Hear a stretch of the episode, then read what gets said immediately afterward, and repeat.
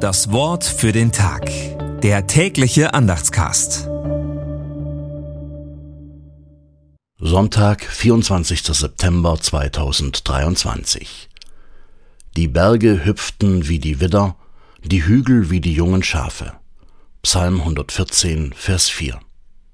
Gedanken dazu von Ecke Hartgraf. Gott greift ein. Es klingt wie im Märchen. Als das Volk Israel aus der ägyptischen Sklaverei befreit wurde, spielte die Natur verrückt.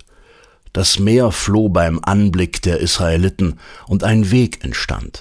Der Jordan machte kehrt und die Leute konnten trockenen Fußes ans andere Ufer. Die Berge hüpften wie Widder und die Hügel wie Schafe. Unser Psalmist erzählt aber kein Märchen. Er weiß, warum die Natur so ganz anders reagierte, als die Naturgesetze es vorgeben. Weil Gott selbst hinter all diesen Wundern stand. Weil Gott einen Weg bahnt, wo es eigentlich keinen gibt. Das dürfen wir auch heute noch glauben und selbst erleben. Das Wort für den Tag. Der tägliche Andachtscast.